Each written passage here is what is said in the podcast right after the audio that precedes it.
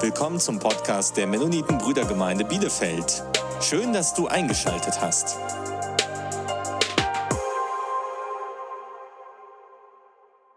Ja, vielen Dank an das Musikteam. Ähm, es tat gut, einfach wieder auch live Musik zu hören, im Herzen mitzusingen. Als ich heute hier hingefahren bin und dann hier reinkam und sich so langsam die Reihen gefüllt haben, dachte ich schon so, wow, ist das schön, wieder hier zu sein, ist das schön, wieder Gesichter zu sehen, Gesichter zu sehen, die man lange nicht mehr gesehen hat, die man vielleicht schon wieder vergessen hat. Ähm, und dann saß ich hier gerade und höre das Lied und dachte mir so, oh, jetzt bin ich aber neidisch, weil hier singen dürfen wir nicht. Die vorne, die drei durften singen, unfair. Und die zu Hause durften auch singen. Ich hoffe, ihr habt das getan, denn mir hat es gerade auf der Seele gebrannt, ich wollte mitsingen. Äh, mir, tut das so gut, jetzt hier wieder unter euch zu sein, mit euch diesen Gemeindeabend sehr zu feiern, in, ein Stück weit auch.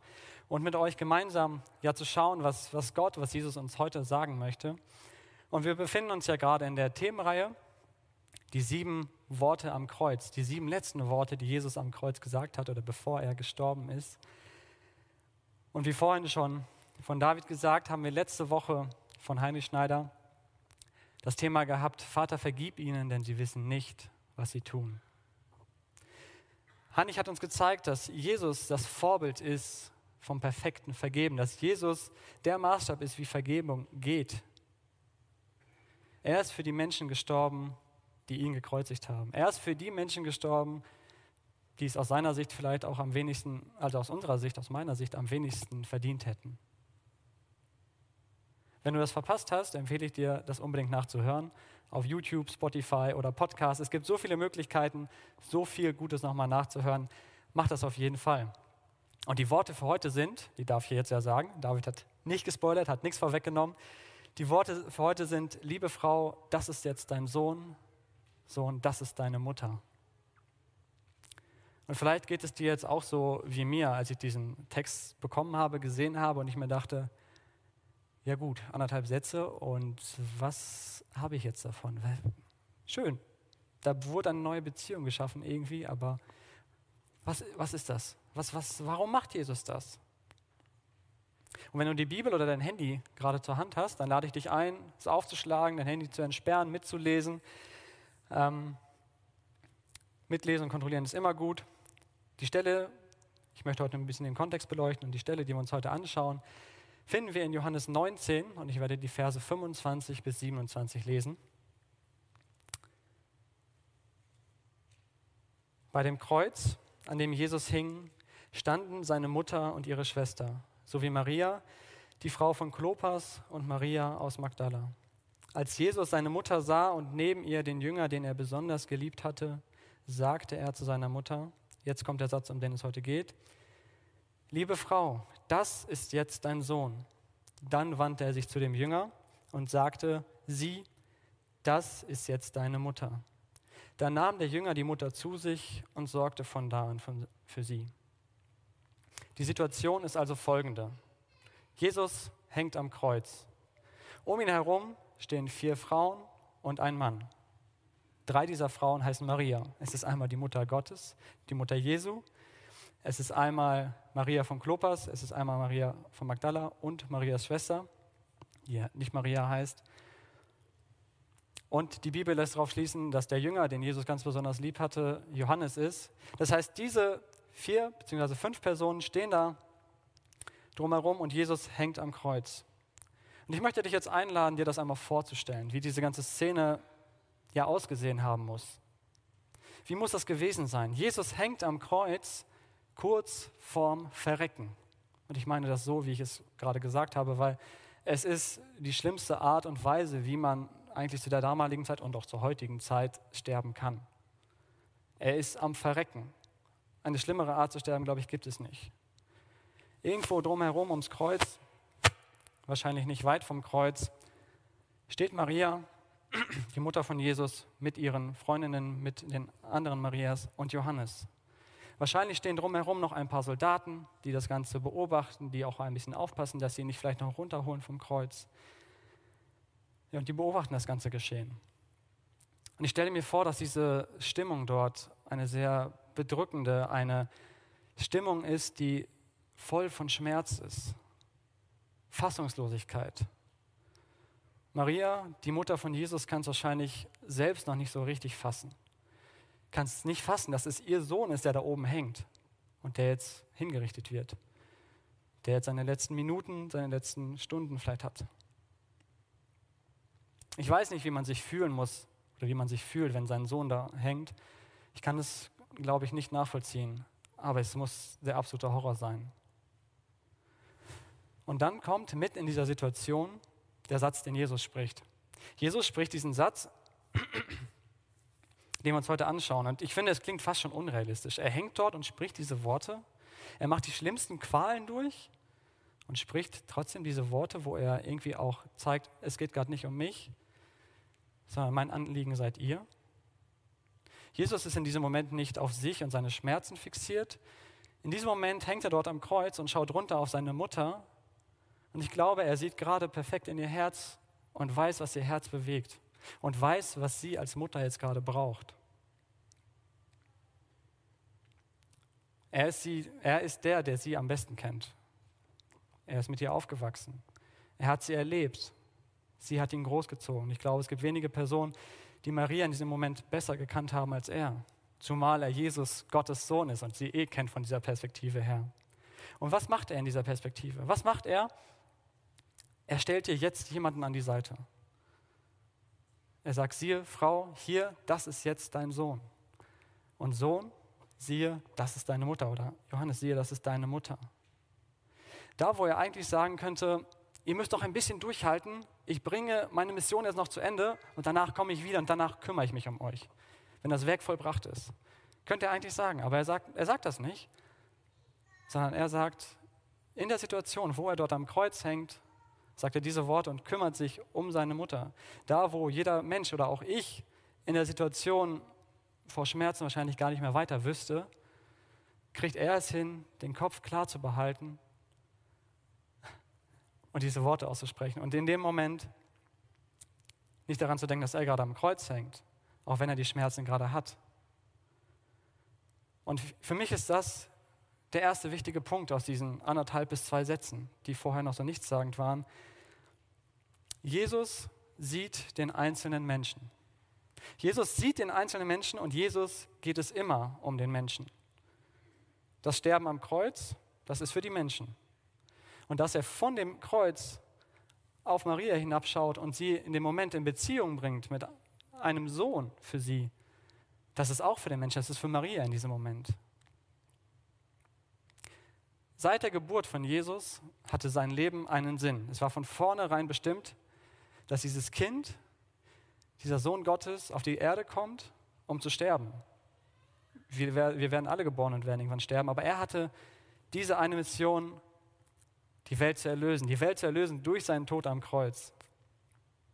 Aber auf diesem Weg vom ja, Geborenwerden bis zum Sterben nimmt Jesus sich Zeit, um die Menschen links und rechts auf seinem Weg, ja, um ihnen zuzuhören, um ihnen zuzusprechen, um ihnen das weiterzugeben, wofür er in diese Welt gekommen ist. Er nimmt sich Zeit für die Menschen, die ihm unterwegs begegnen. Und dieses Verhalten ist typisch für Jesus. Es ist nicht nur diese eine Situation. Wir können das auch in Markus 5 sehen, dass Jesus sich immer wieder Zeit nimmt auf dem Weg. In Markus 5 lesen wir davon, dass er gerade unterwegs ist, um ein Mädchen zu heilen. Das Mädchen ist die Tochter eines Vorstehers der Synagoge. Jesus kommt gerade aus dem Boot. Dieser Vater kommt zu ihr und sagt, meine Tochter liegt im Sterben. In meinen Worten jetzt, jede Minute zählt, kannst du bitte kommen? Und Jesus sagt, ja, okay, ich komme. Und um ihn herum ist eine riesen Menschenmenge, die ihn umgibt. Da, wo Jesus war, haben sich meistens große Menschenmengen gebildet. Und in dieser Menschenmenge ist eine Frau. Eine Frau, die seit Jahren an schweren Blutungen leidet. Und sie denkt sich, dieser Jesus, dieser Jesus von Nazareth, ich muss ihn, ich muss ihn sehen. Und ich glaube, ich werde gesund, wenn ich nur ein Stück seiner Kleidung anfasse. Ich glaube, ich werde gesund, wenn ich nur seinen Saum anfasse, wenn ich nur sein Kleid berühre. Und sie versucht es, sie kämpft sich durch die Masse durch, durch die Menschenmenge und sie berührt Jesus und sie wird in dem Moment gesund, wo sie ihn berührt. Und an dieser Stelle möchte ich dir einmal Jesu Reaktion vorlesen. Und auch hier wieder die Motivation. Nimm dir deine Bibel raus, nimm dir dein Handy raus, denn ich glaube, es ist so wichtig, selbst Dinge zu suchen, selbst Dinge zu finden, sich selbst Dinge zu markieren, sich selbst ja Gedanken darüber zu machen, was ich hier eigentlich erzähle.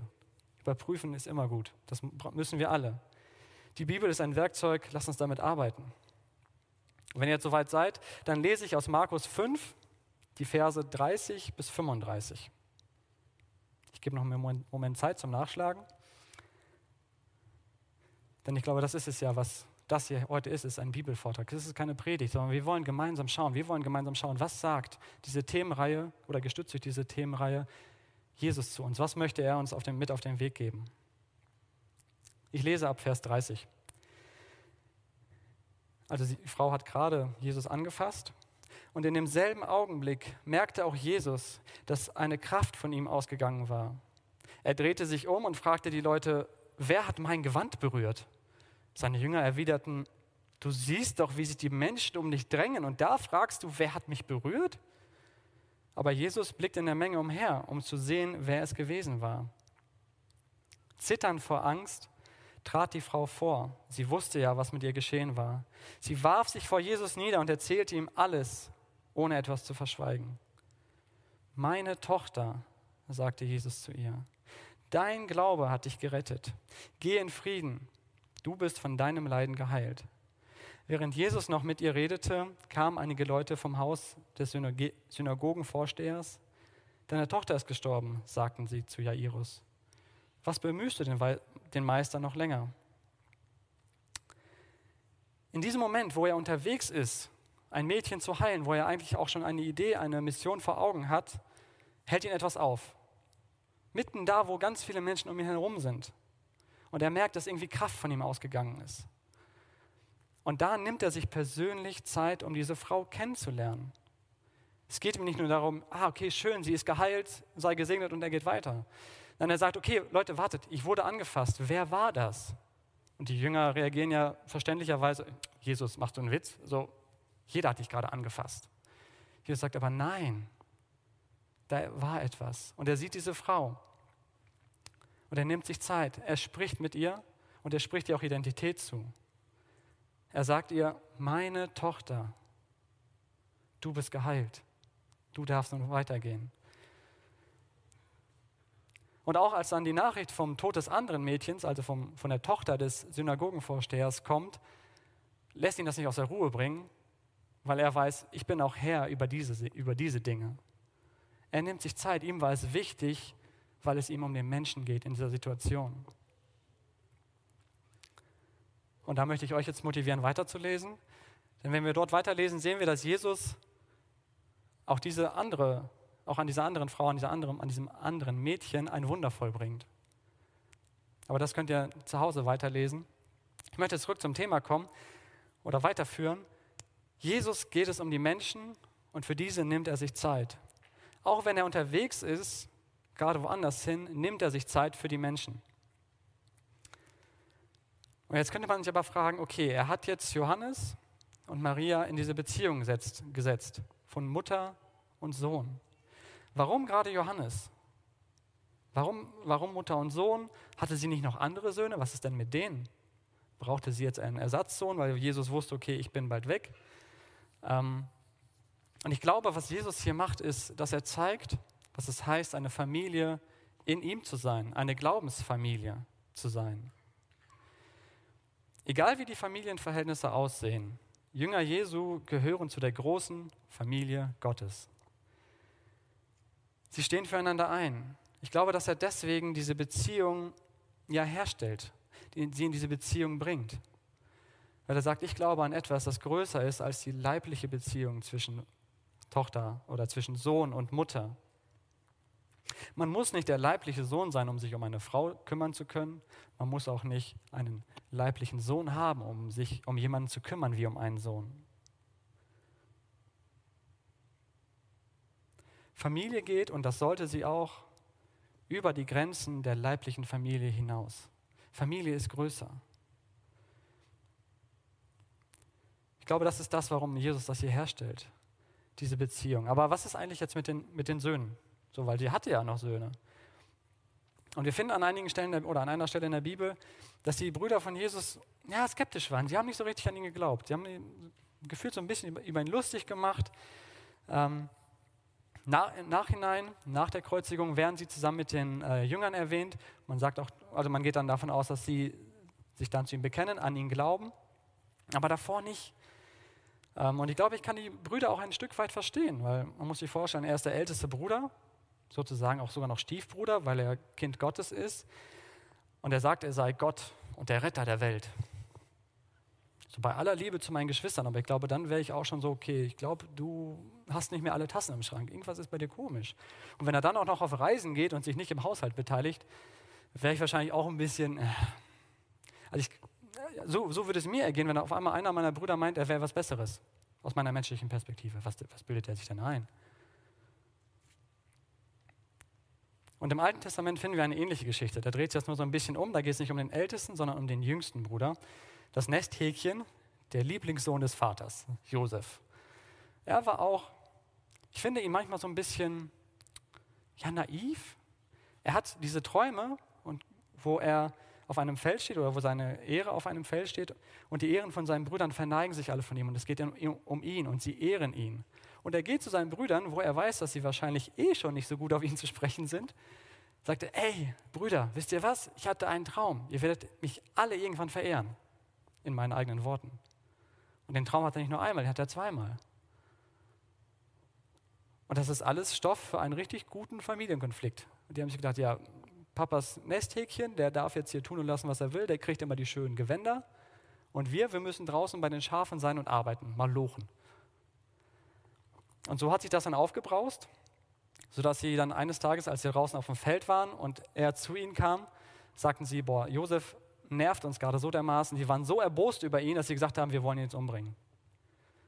Sie haben sich dann glücklicherweise, sage ich jetzt mal, dann doch dazu entschieden, ihn erstmal in ein Loch zu werfen und ihn dann zu verkaufen. Und dann auch noch ihren Vater anzulügen und ihm zu sagen, na, dein Sohn ist leider von einem Stier zerrissen worden den hat, der hat es leider nicht überlebt. Guck mal, das ist das blutige Gewand deines Sohnes. Und auch da möchte ich euch jetzt herausfordern, diese Geschichte einfach nochmal durchzulesen, um Neues zu entdecken, um Neues ja wahrzunehmen, was Gott da noch weiter ähm, ja, zu uns sprechen möchte.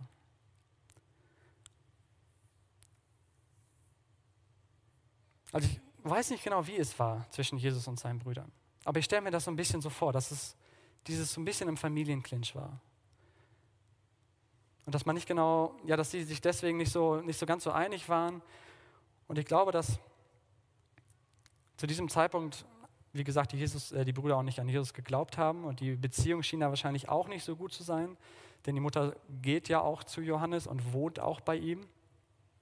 Ich glaube, das alles führt dazu, dass Jesus sagt, ich setze meine Mutter in das Vertrauensverhältnis zu Johannes weil er den Glauben bei Johannes sieht und er diese Verbindung im Glauben sieht. Wie vorher schon gesagt, die Verbindung im Glauben steht über dem, was leibliche Verbindungen möglich macht. Die Verbindung von geistlichen Geschwistern hat das Potenzial, viel stärker zu sein als die von leiblichen Geschwistern. Ich glaube, da ist einfach eine Menge Kraft drin, wenn wir uns als Geschwister, auch wie hier jetzt gerade vor Ort, bei YouTube wirkt das auch, aber nicht so intensiv, wie wenn wir hier vor Ort einander Sünden bekennen, einander Erfolgserlebnisse erzählen, füreinander beten, füreinander da sind. Das ist ein Band, was, was Gott spannt, was wir, nicht, was wir nicht so schnell auseinanderreißen können. Wie man sich vielleicht in Familien auch hier und da mal streiten kann. Und selbst Jesus sagt in Matthäus 12, Vers 50, denn wer den Willen meines Vaters im Himmel tut, der ist mein Bruder, meine Schwester und meine Mutter.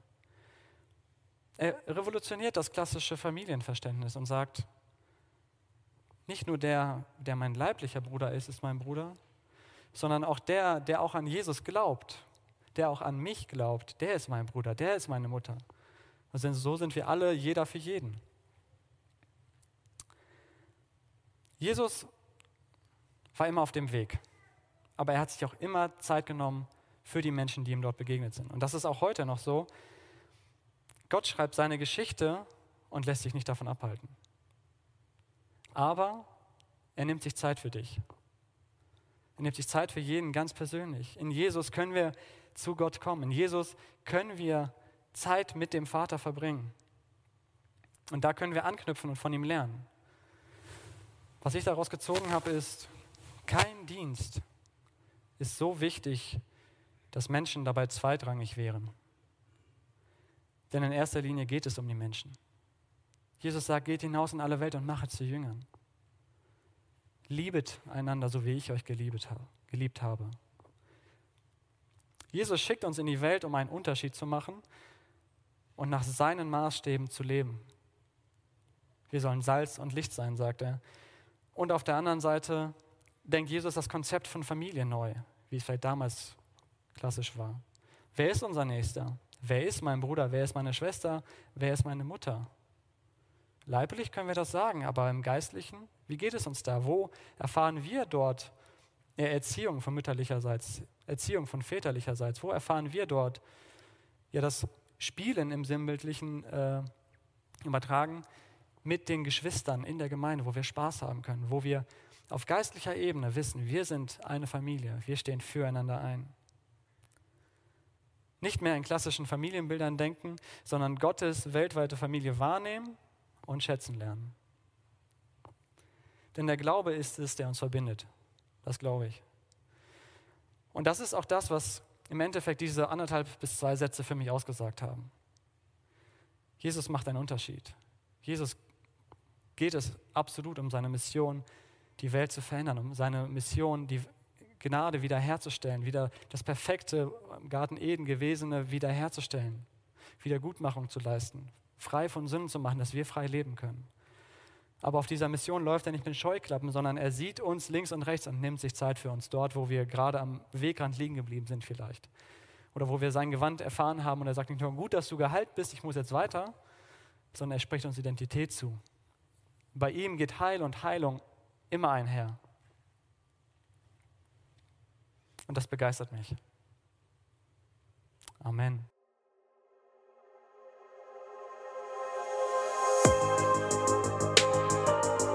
Du willst weitere Predigten hören? Dann besuch uns auf unserer Webseite www.mb-bielefeld.de. Du kannst uns auch am Sonntag besuchen, wenn wir unseren Livestream-Gottesdienst haben. Oder am besten, du kommst einfach in Bielefeld vorbei.